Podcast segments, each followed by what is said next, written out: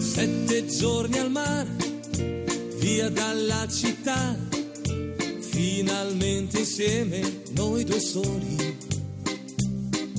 Sveglia accanto a te, poi dopo il caffè, passeggiate mano nella mano. Esta no es una semana cualquiera, con Luis Antequera. Ricche di magia, ogni posto è buono per un bacio. Cento baci e più, sotto al cielo blu, sulla bianca sabbia a piedi nudi. Bella come sei, dolce quando vuoi, con la bronzatura che ti dona più che mai. Non aver paura,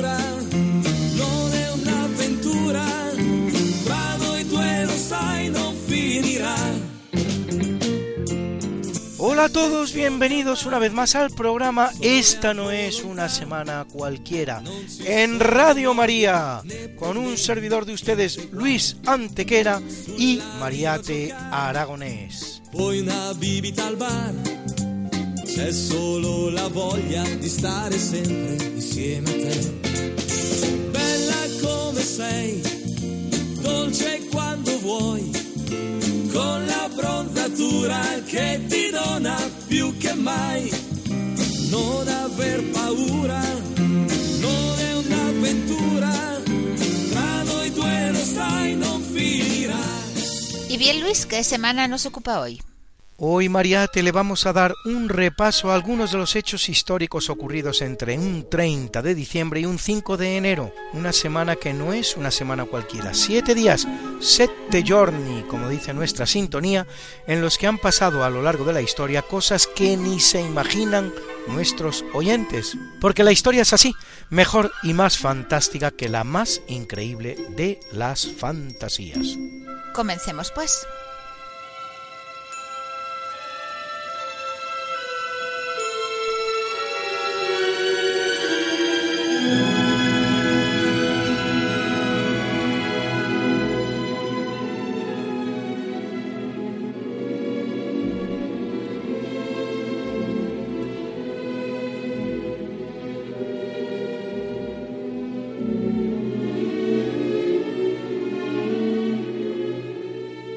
En 45 a.C., de acuerdo con los cálculos realizados por el astrónomo de Alejandría, Sosígenes, implanta Julio César en Roma el que en su honor se llamará calendario juliano. El calendario juliano va a estar en vigor hasta que en 1582 el Papa Gregorio XIII implante el nuevo calendario, llamado ahora calendario gregoriano, el cual corrige el pequeñísimo error que contenía el calendario juliano. Y es que según el calendario juliano, un año solar duraba 365 días y un cuarto de día, por lo que cada cuatro años era necesario añadirle al año calendar un día, componiendo el llamado año bisiesto. La realidad, sin embargo, es que cada año solar no dura 365,25 días, sino 365,242-189. Error imperceptible, pero que a lo largo de los 1627 años que había estado en vigor el calendario juliano había producido un desfase del año calendar respecto del solar de hasta 10 días.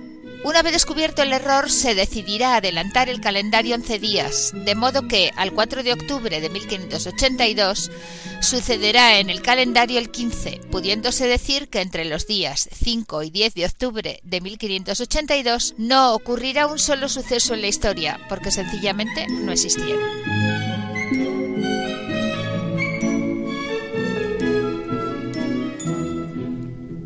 El protagonismo de España en este evento de importancia fundamental va a ser enorme. De hecho, es un informe de la Universidad de Salamanca datado en 1515 el primero que advierte del error. La comisión encargada del cambio calendar en la que figura el español Pedro Chacón, dará por bueno el cálculo del año solar que ya habían realizado en 1272 las tablas alfonsíes de Alfonso X el Sabio. Y por si todo ello fuera poco, la corona española, vale decir, el medio mundo gobernado desde una España que pasa por el momento de su mayor esplendor, la propia España, Portugal, la mitad de Italia, todo América incluido Brasil, partes de Norteamérica, Filipinas, será la primera en adoptar el nuevo calendario. Un calendario al que, por ejemplo, Francia no se incorpora sino dos meses después, pero Gran Bretaña no lo hará hasta 1752, casi dos siglos más tarde, Japón hasta 1873 o Rusia hasta 1918 es decir, anteayer. Y todo ello mientras escuchamos una música tan apropiada a la ocasión como la danza de las horas del italiano Amilcare Ponchielli de su ópera La Gioconda.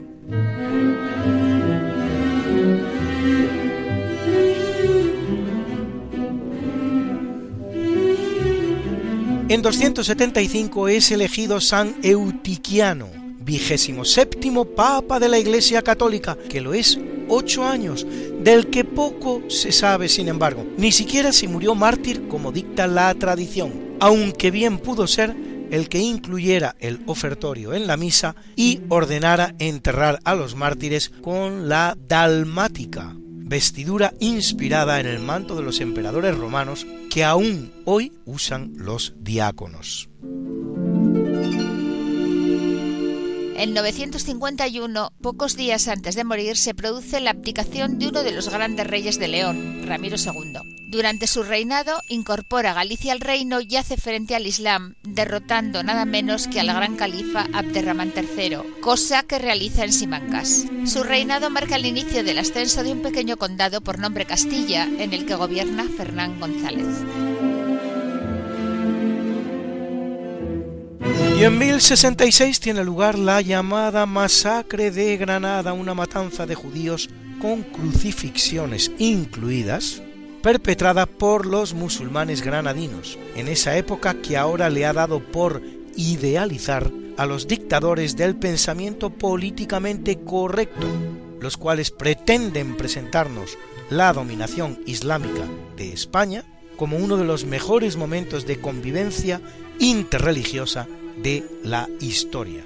Estúpida tesis de la que se hará eco nada menos que Barack Obama en su tristemente célebre discurso pronunciado en la Universidad de El Cairo el 4 de junio de 2009, cuando dijo aquello de El Islam tiene una orgullosa tradición de tolerancia.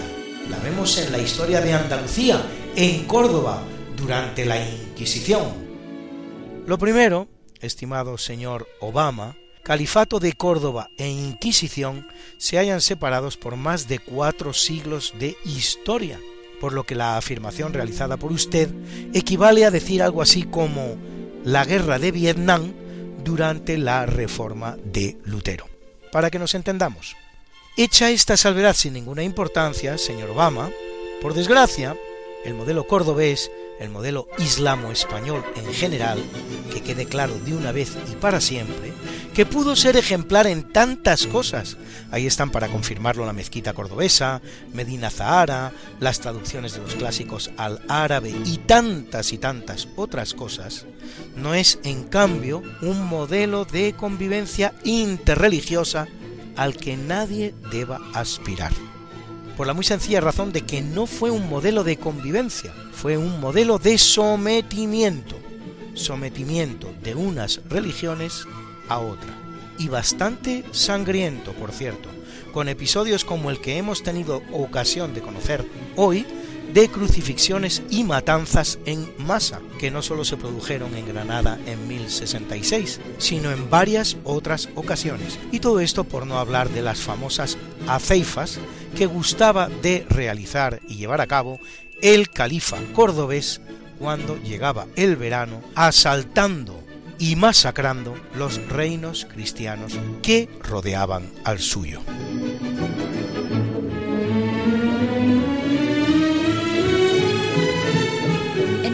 Tan tempranos como 1419, casi dos siglos antes de la Gran Armada, por lo tanto, tiene lugar ya una batalla naval entre fuerzas castellanas y fuerzas inglesas, con el resultado de la victoria castellana que utilizaría ya entonces armas de fuego. Ni siquiera era la primera vez que ambas flotas se enfrentaban en el mismo escenario, pues ya lo habían hecho en 1372, cuando el jefe de los castellanos, el genovés Ambrosio Bocanegra, con la mitad de barcos que los ingleses, en una jugada de astucia de esas que deciden tantas batallas, esperó a la baja mar para pillar a las naves inglesas, de mucho mayor calado en total indefensión.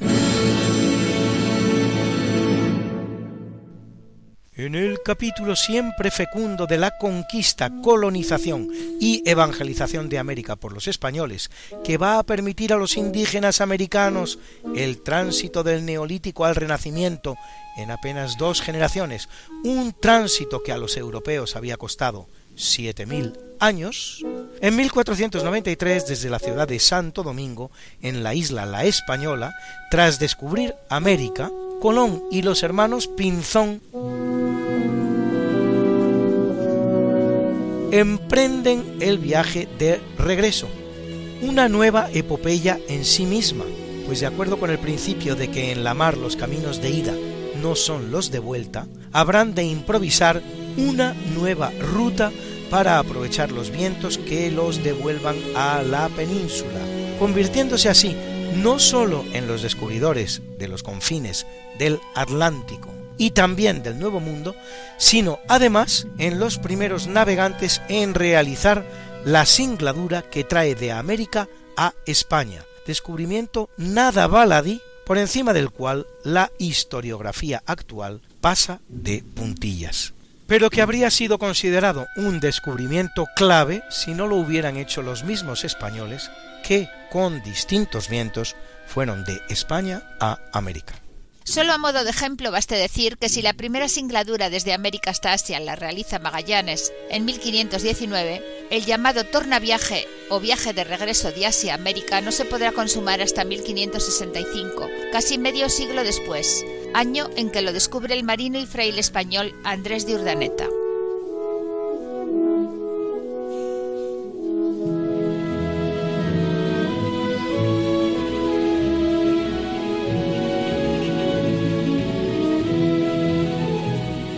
Y en 1574 Santiago Barba de Padilla funda en Bolivia la ciudad de Cochabamba, con más de un millón de habitantes hoy día.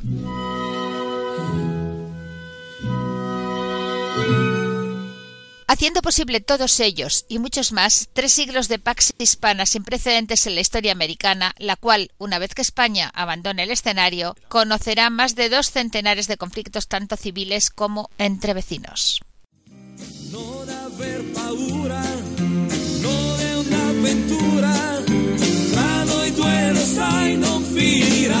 Esta no es una semana cualquiera. Con Mariate Aragonés y Luis Antequera.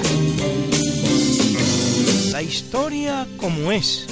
Y no como nos gustaría que fuera.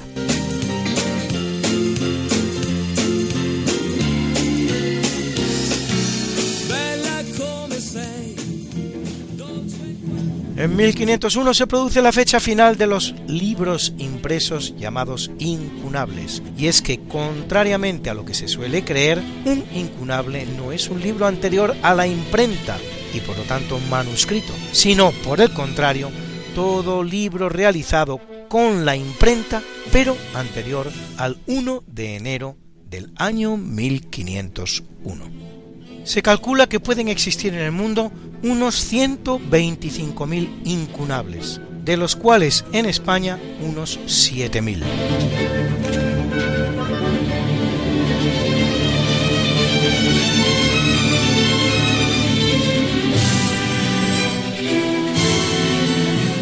En 1642 el rey Carlos I de Inglaterra inicia un proceso de alta traición contra varios miembros de los comunes.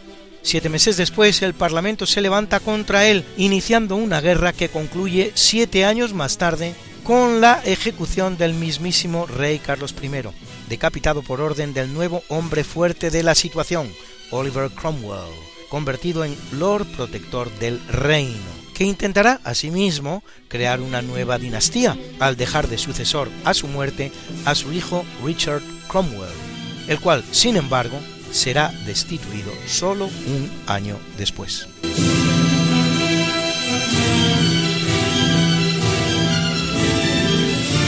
En 1833, inspirado en el proyecto de 1822 realizado durante el trienio liberal, el ministro Javier de Burgos establece la división de España en 49 provincias. Una división que es la que ha llegado a nuestros días con la única excepción de Canarias, que constituía una sola provincia y hoy está formada de dos, las Palmas de Gran Canaria y Santa Cruz de Tenerife. Crea también un sistema regional dividido en 15 regiones, que estará vigente hasta 1978, en que es reemplazado por el actual sistema de autonomías implantado por la Constitución de 1978. En 1833 el inglés John James Oslow desaloja de las Islas Malvinas a los argentinos que las ocupaban desde que en 1820 la fragata Heroína al mando del coronel de origen estadounidense David Jewett tomara posesión de ellas en nombre de las Provincias Unidas del Río de la Plata, las islas, descubiertas durante la exploración circunvaladora de Magallanes y Elcano, de la que estamos celebrando por cierto el quinto centenario, habían sido españolas hasta 1811, aunque el breve período de ocupación francesa producido entre 1763 y 1765 será el que acabe dándole nombre, pues Malvinas, que sustituye al nombre original de San Antonio, proviene del francés Malouin, derivado de la ciudad francesa de Saint Malo.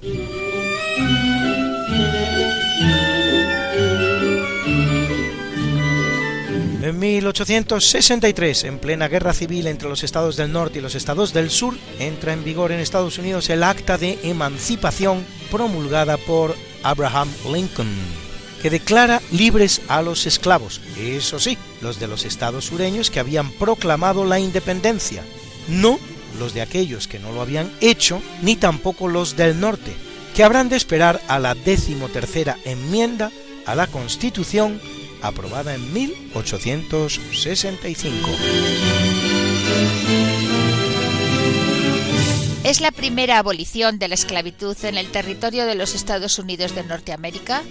Ni muchísimo menos, pues mucho antes, en 1693, nada menos que 170 años antes, ya lo había hecho Carlos II de España, que ofrece la libertad a todos los esclavos de las plantaciones que huyeran a la Florida, territorio norteamericano perteneciente a la corona española, como tantísimos otros, sin más condición que la de convertirse al catolicismo.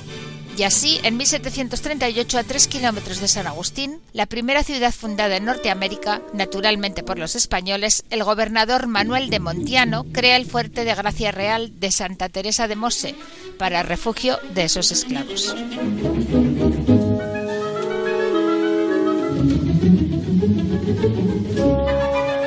En 1867 el químico sueco Alfred Nobel obtiene dinamita por primera vez de manera industrial a partir de la nitroglicerina inventada por el italiano Ascanio Sobrero.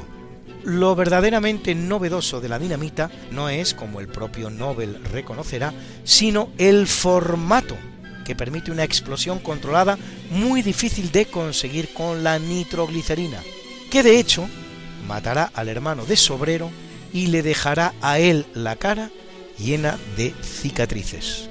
Nobel amasará una inmensa fortuna con la que crea los premios que llevan su nombre, divididos en cinco categorías, física, química, medicina, literatura y paz, que empiezan a entregarse en 1901, esto es, cinco años después de su muerte.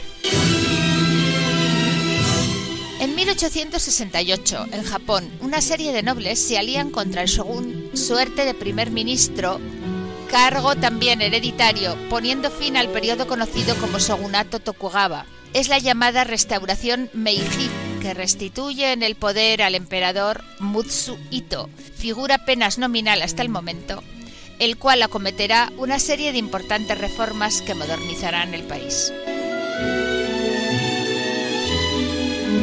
En 1870 desembarca en Cartagena Amadeo I de Saboya. Lamentablemente para él, su llegada coincide tras un atentado ocurrido tres días antes con el mismo momento en que se produce la muerte de su mentor, el general Prim, que lo había hecho venir desde Italia.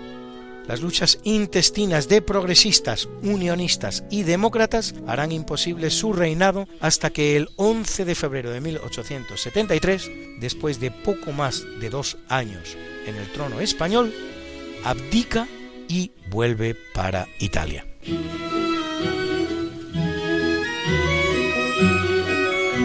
En 1875, con extractos de la ópera Les Huguenots y con la ópera La Juive de Fromental Halevi, cuya obertura forma parte hoy de nuestra banda sonora, de Giacomo Meyerbeer se inaugura la Ópera de París, construida según diseño del arquitecto Charles Arnay.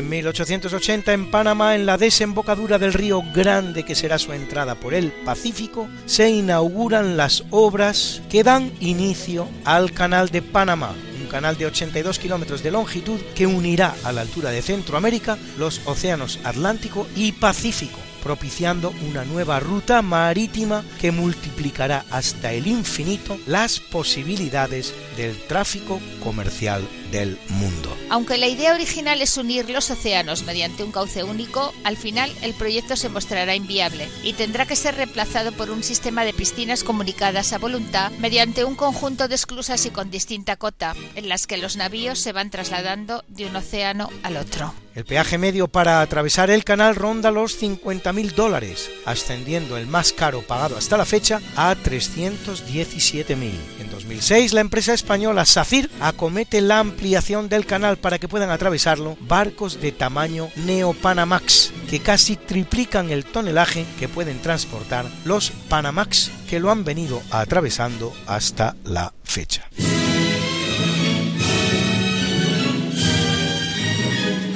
En 1919 se funda el Comité Libre de Trabajadores Alemanes precedente del Nationalsozialistische Deutsche Arbeiterpartei o Partido Nacional Socialista Obrero Alemán, que en 1933 aupará a Hitler al poder. Tres años después, en 1922, y también en semana como esta, el Congreso de los Soviets aprueba la creación de la Unión de Repúblicas Socialistas Soviéticas, Estado comunista federal formado por 15 repúblicas. El cóctel mortal está servido y solo 17 años más tarde, con la ocupación y reparto de Polonia entre las dos tiranías, la nacionalsocialista y la comunista, actuando como aliados de manera organizada y coordinada mediante el pacto generalmente conocido como Molotov von Ribbentrop,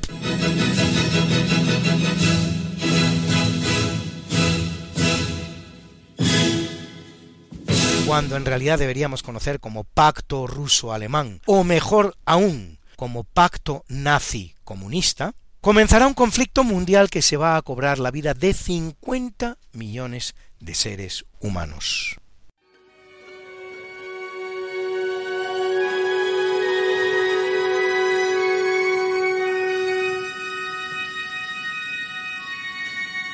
Radio María es un hermoso proyecto radiofónico de inspiración cristiana que atiende a la búsqueda de la verdad. Pero para conseguirlo necesitamos de tu ayuda. ¿Te animas?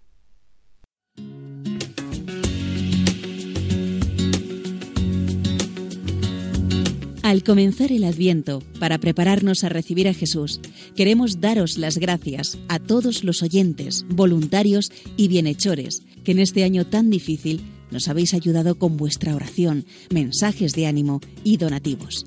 Infinidad de testimonios recibidos en las emisoras de Radio María de 80 naciones nos han mostrado que en estas duras circunstancias la radio de la Virgen está siendo un instrumento providencial del amor misericordioso del Salvador.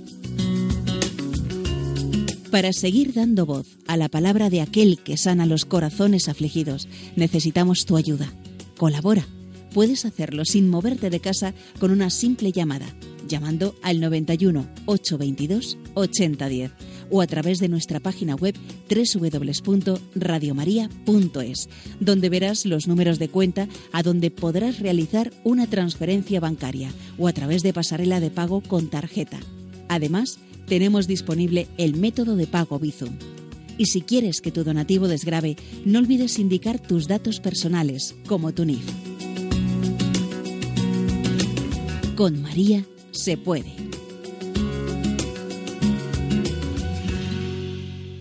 Y en 1948 se estrena el musical de Broadway Kiss Me Cage, Bésame Cage, de Cole Porter, que luego será convertido en película en 1953. Strange dear, but true dear, when I'm to you.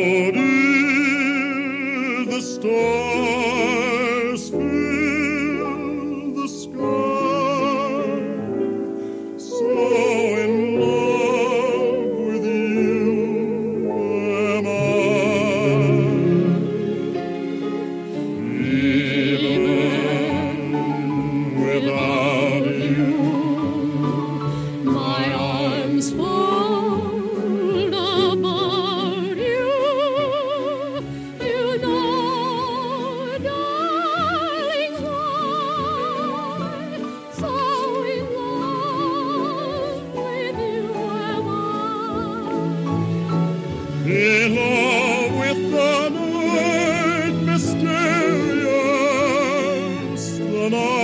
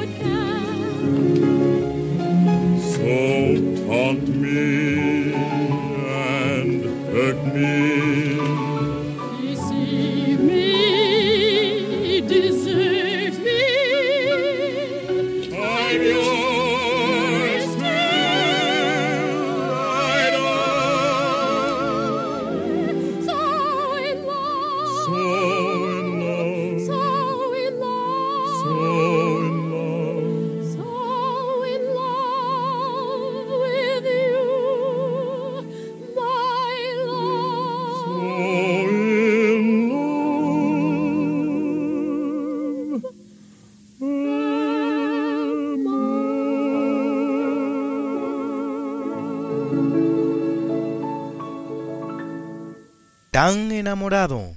So in Love, de la película del mismo título, interpretada por Howard Keel y una bellísima Catherine Grayson.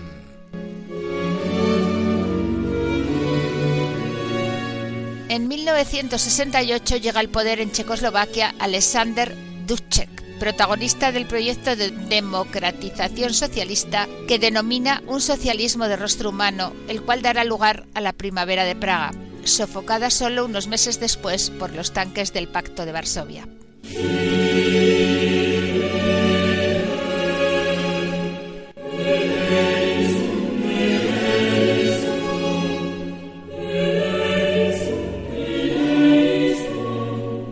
Curiosamente, también en semana como esta se va a producir otra revolución anticomunista que, sin embargo, va a conocer mejor desenlace, cuando en 1989 el Parlamento polaco, una vez derribado el muro de Berlín, proclama la República de Polonia, que sucede a la República Popular de Polonia, con el militar comunista Wojciech Jaruzelski de presidente, aunque con el compromiso de convocar elecciones libres, cosa que hará el 9 de diciembre del año siguiente, venciendo en ellas Lech Wałęsa, el sindicalista que es el verdadero protagonista de la revolución y pone fin definitivamente a la despótica tiranía comunista que había gobernado el país desde 1944.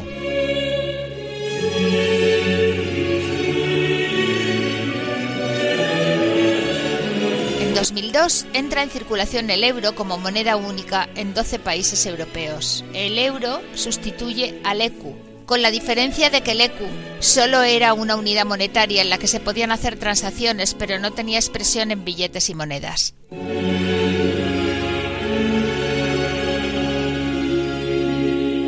Les voy a contar una curiosidad. La palabra ECU fue elegida para expresar la unidad monetaria europea antes que el euro por tener una particularidad. Mientras en inglés era un acróstico que significaba European Currency Unity, unidad monetaria europea, en francés ECU, ECU era el nombre de una antigua moneda del país, significando escudo nombre por cierto de muchas otras monedas nacionales, como notablemente la de Portugal.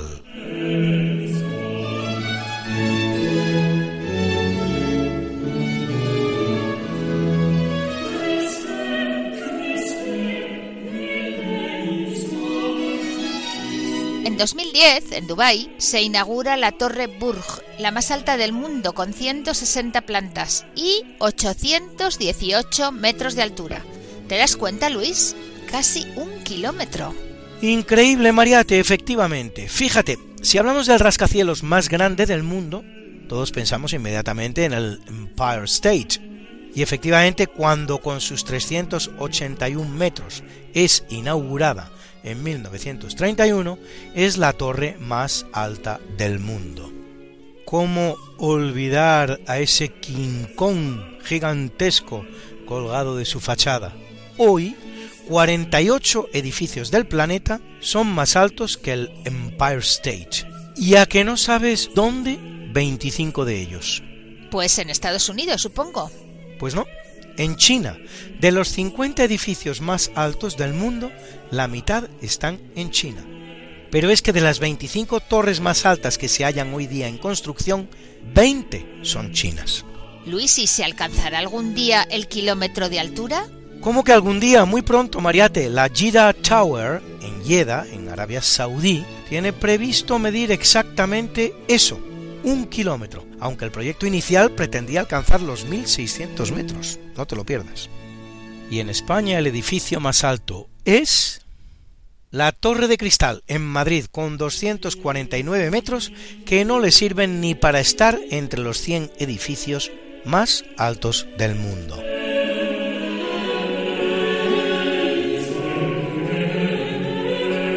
En 2011 en Túnez, Mohamed Bouazizi se quema a lo bonzo en un mercado, harto de las dificultades y los problemas que tiene para sacar adelante su negocio. El hecho tendrá un alcance inesperado, al dar comienzo a la que con impostada ingenuidad el mundo conocerá como primavera árabe, que en realidad terminará siendo un gélido invierno islamista, que no trae la democracia a ningún país árabe y sí mucho dolor y mucha sangre, alguna de la cual todavía corre por países como Siria, que había dado importantes pasos hacia su modernización y se halla hoy, en cambio, destruido y desolado. Por cierto, con una importante comunidad cristiana que asciende a un 15% de su entera población, la cual se halla entre las más castigadas del país, cuando había alcanzado, antes de la guerra, niveles de aceptación y de inclusión en el país nada desdeñables. No hay derecho. Lo que las potencias han hecho en Siria, sencillamente no hay derecho.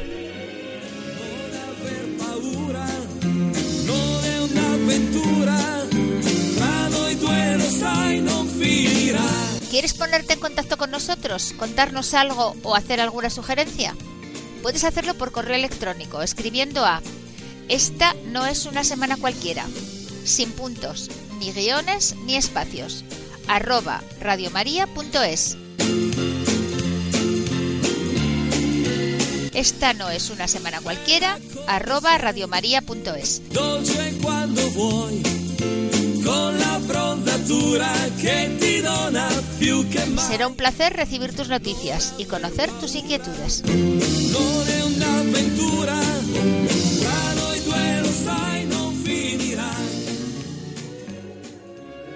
En el capítulo del natalicio nace en el año 39 el que luego será emperador romano Tito. Antes de serlo, Tito termina la guerra de Judea que iniciara su padre, Vespasiano, y en el año 70 conquista Jerusalén. Una conquista en el curso de la cual tiene lugar la destrucción del templo. Y ello a pesar de la orden expresa de Tito de no destruirlo, según, por lo menos, la versión de los hechos que nos aporta el historiador judío, luego romanizado, Flavio Josefo. Una vez emperador, Tito inaugura el coliseo en el que su padre trabajara durante los diez años de su reinado. Construye, por su parte, unos importantes baños públicos y sufre un nuevo incendio de Roma, aunque menos grave que el ocurrido durante el reinado de Nerón. Al morir después de once años como emperador, será sucedido por su hermano Domiciano, el cual realizará una de las más importantes persecuciones de cristianos que se recuerdan, algo que no habían hecho ni su hermano Tito ni su padre Vespasiano.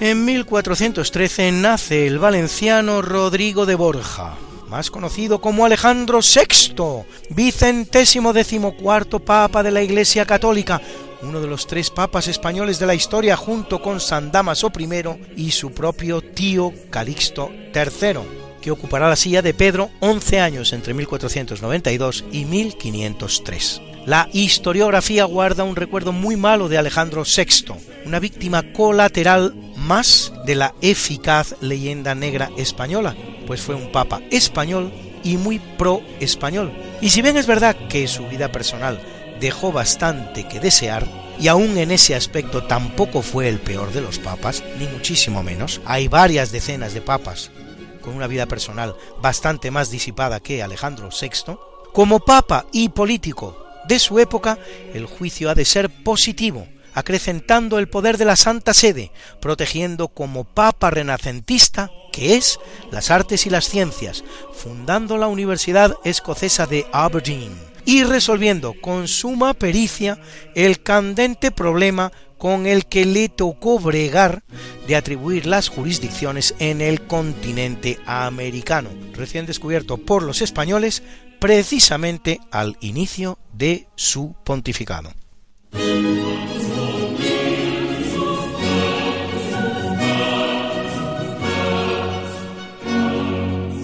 En 1449, en Florencia, de la importante familia Medici, impulsora del Renacimiento que provee a Roma. De nada menos que cuatro papas, nace uno de sus grandes exponentes, Lorenzo de Medici, más conocido como Lorenzo el Magnífico, que gobierna el estado de Florencia durante 23 años, entre 1469 y 1492, en los que lo lleva a su máximo esplendor, y además de político, poeta, filósofo y gran mecenas, protegiendo artistas de la talla de Botticelli, Verrocchio, Michelangelo, Bertoldo y tantos otros.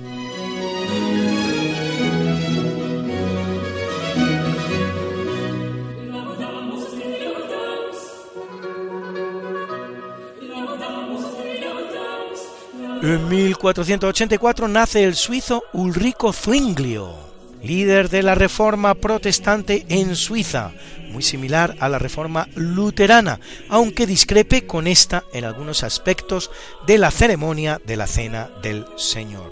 Autor de la llamada Biblia de Zurich o Zuriquesa, traducción de los textos sagrados al alemán suizo, será nombrado en 1518 presbítero del pueblo en Zurich, desde esta posición se convierte en el verdadero hombre fuerte del gobierno, ejerciendo una temible teocracia, víctima de la cual morirán varias personas.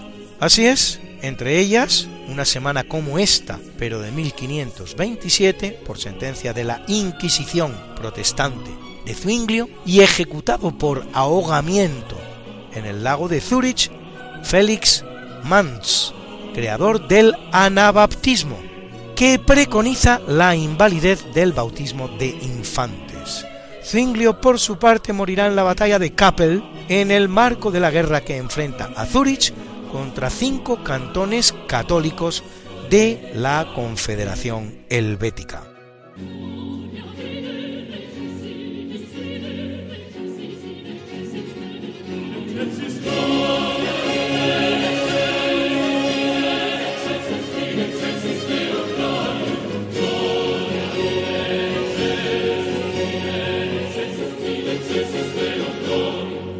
1710 nace el italiano Giovanni Battista Pergolesi, compositor de óperas como Il Prigionier Superbo o L'Olympiade. Particularmente conocido es este maravilloso Gloria in excelsis Deo que escuchan ustedes.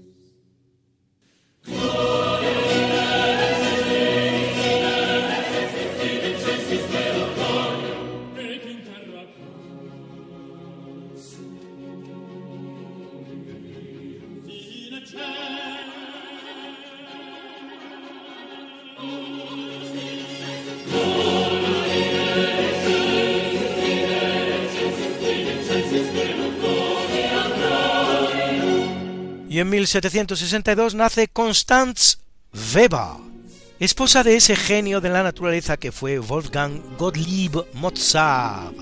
A ella precisamente le dedica el compositor una de sus grandes óperas, El rapto del serrallo, cuya protagonista se llama Constance y cuya obertura forma parte hoy de nuestra banda sonora.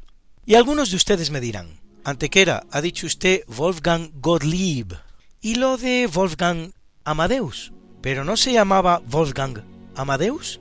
Sí, sí se llamaba, pero es que el Gott alemán no es otra cosa que Dios y el Lieb otra cosa que amor.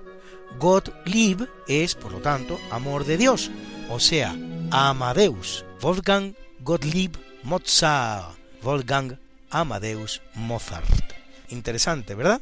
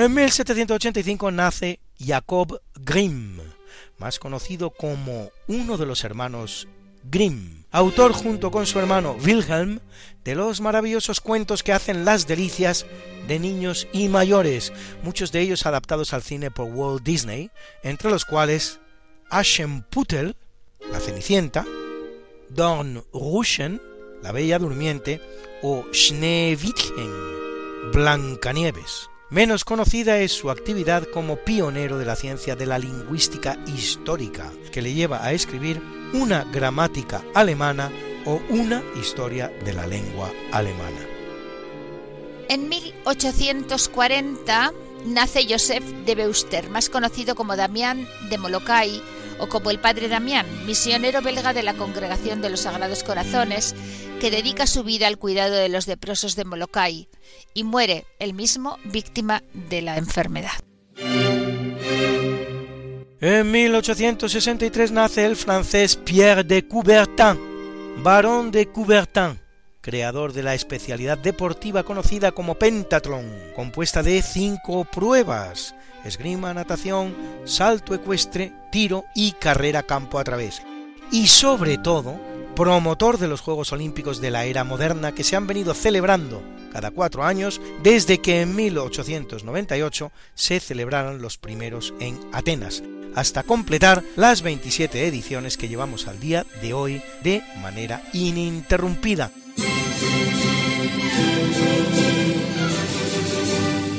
Con tres únicas excepciones, debidas siempre a la guerra los Juegos de 1916 por la Primera Guerra Mundial y los de 1940 y 1944 por la Segunda.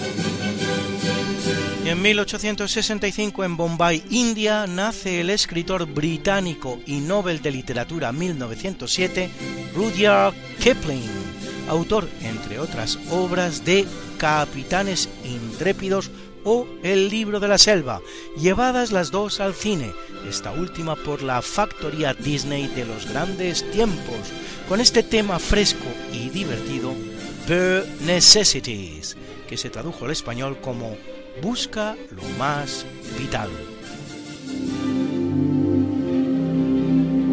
Look for the bare necessities, the simple bare necessities. Forget about your worries and your strife. I mean the bare necessities are Mother Nature's recipes that bring the bare necessities of life. Wherever I wander, wherever I roam, I couldn't be found off my big home. The bees are buzzing in the tree to make some honey just for me. When you look under the rocks and plants and take a glance at the fancy ants, then maybe try a few. The bare necessities of life will come to you. They'll come to you. Look for the bare necessities, the simple bare necessities. Forget about your worries and your strife. I mean the bare necessities. That's why a bear can rest at ease with just the bare necessities of life. Now, when you pick a pawpaw or a prickly pear, and you prick a raw paw, well, next time, beware. Don't pick the prickly pear by the paw. When you pick a pear, try to use the claw. But you don't need to use the claw when you pick a pear of the big paw paw. Have I given you a clue? The bare necessities of life will come to you. They'll come to you. Oh man, this is really living. Look for the bare necessities, the simple bare necessities. Forget about your worries and your strife. I mean the bare necessities. That's why a bear can rest at ease with just the bare necessities of life. Yeah, with just the bare necessities of life. Yeah, man.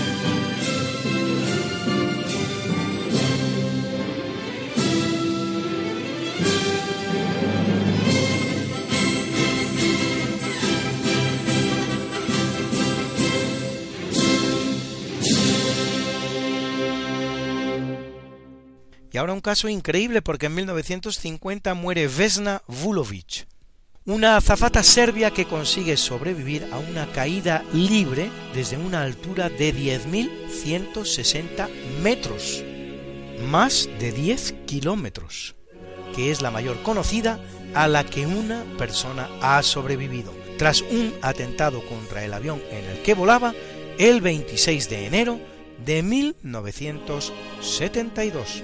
Y aunque después de una larga convalecencia hospitalaria, lo cierto es que su recuperación será casi completa, viviendo aún 44 años. En el capítulo del obituario muere en 236 San Antero, décimo noveno papa de la Iglesia Católica, que lo es apenas 44 días, el cual muere mártir bajo el emperador Maximino Tracio, recordado por ordenar compilar y guardar las actas martiriales. Y en 274 lo hace San Félix I, vigésimo sexto papa de la Iglesia Católica, que condena la herejía de Pablo de Samosata y ordena enterrar a los mártires bajo los altares de las iglesias.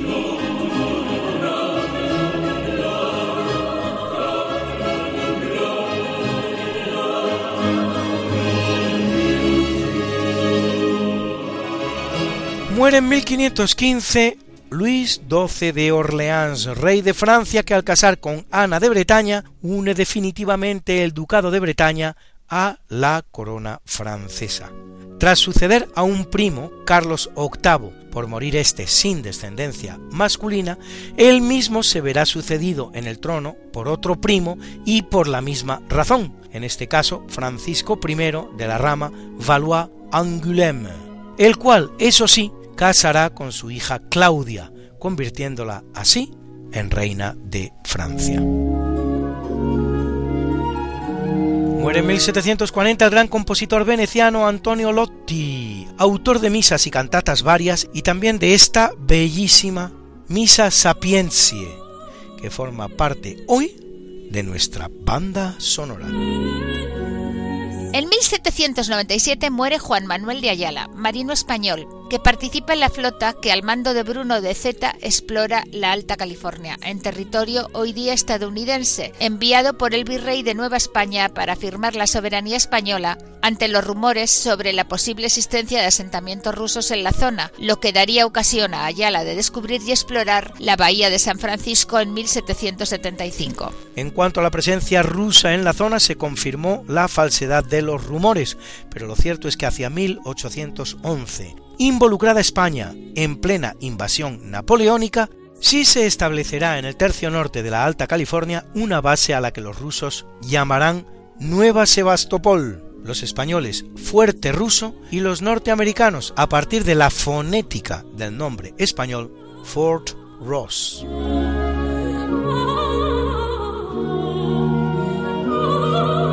Y en 2006 muere Saddam Hussein, dictador que gobierna Irak desde 1979 hasta 2003, derrocado por una coalición militar liderada por Estados Unidos, acusado de la producción de armamento químico y nuclear que nunca ha sido hallado, y ahorcado como resultado de la sentencia dictada por un tribunal iraquí por la matanza de 148 chiitas.